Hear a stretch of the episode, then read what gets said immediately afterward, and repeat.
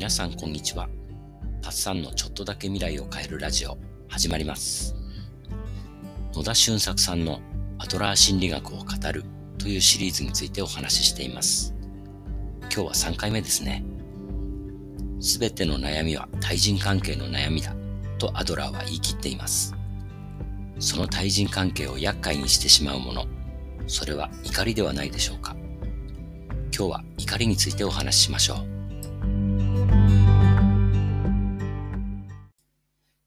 感情表現が豊かな人というとどんなイメージを持ちますか？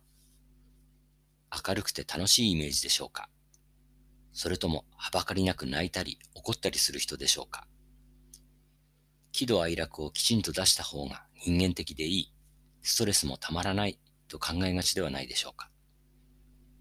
喜怒哀楽の明るい側面、喜びと楽しいについては出して全く問題ないですし、どんどん出した方がいいですよね。喜怒哀楽の愛、悲しいもいいと思います。問題は怒りなんですね。感情表現豊かだという中に怒りの表現も含めると一気に困ったことが起こります。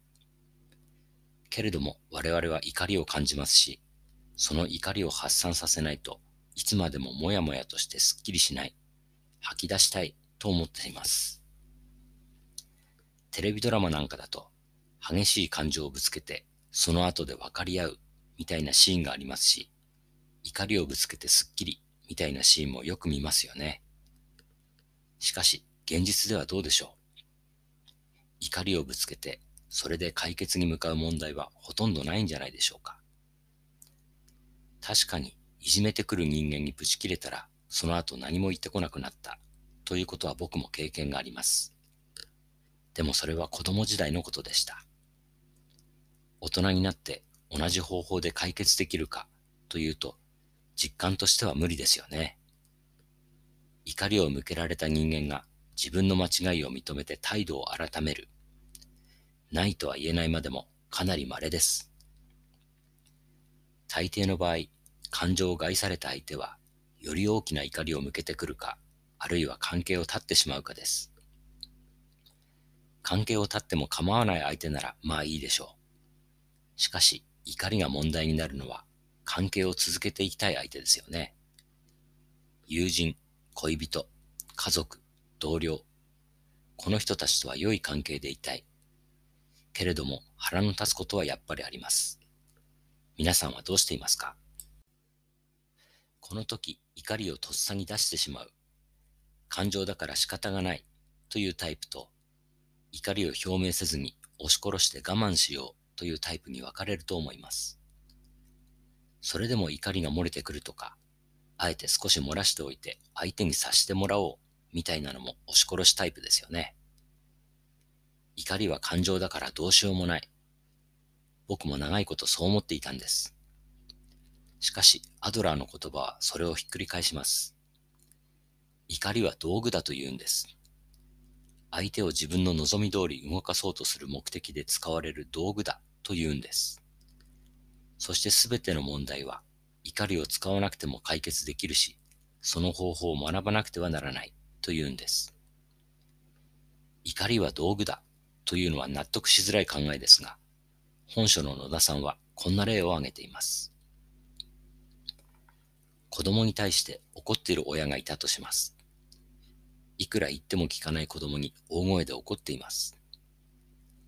その途中で電話がかかってきました。はい、と電話に出るわけですが、その時は怒りはどこかへ行ってしまっています。そして電話が終わり、子供に向き合うと、また怒りが湧いてきて、ガミガミと怒ります。この時、怒りは制御されています。相手を見て使い分けてるわけですから。この時の怒りは、子供を手っ取り早く自分の言いなりに操作するための道具だと言われたら、ぐうの音も出ないですよね。怒りが溜まっているという感覚も野田さんによれば、それは普段から怒りを使って問題を解決するライフスタイルを持っている人が怒りを使えない時に感じるものなんだそうです。怒りは発散しないと溜まっていくものではなく、対人関係上の問題を怒りを使わずに解決することができれば消えていくというんです。では、怒りを使わない解決とは何かというと、対話しかありません。お聞きの皆さんは多分がっかりされたんじゃないでしょうか。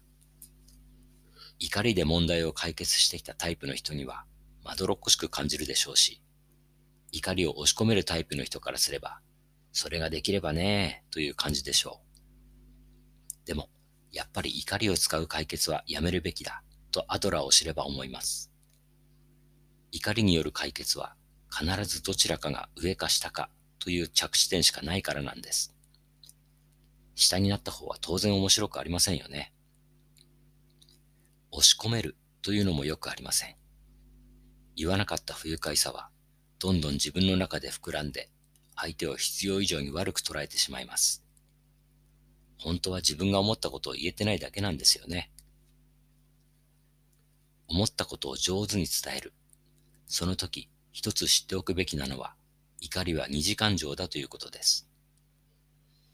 怒りは瞬間的に湧いてくるように思えますが、実はその前に悲しいという一次感情があって、その後に怒りに変わっています。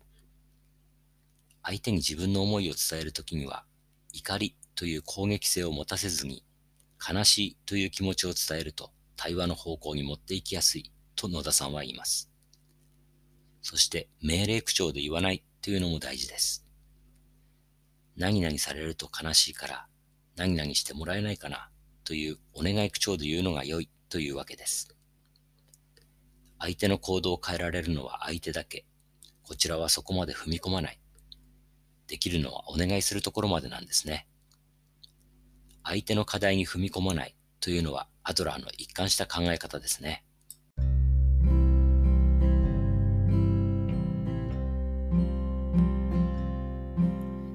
実は我が家もよくムッとしたり腹を立てたりします。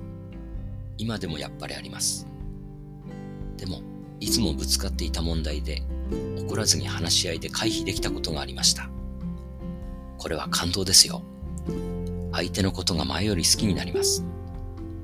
腹の立ったことを対話で解決することは確かに面倒です。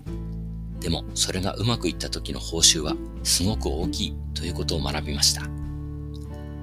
それでは、皆さんの未来がちょっとだけ良くなることを願って、バイバイ。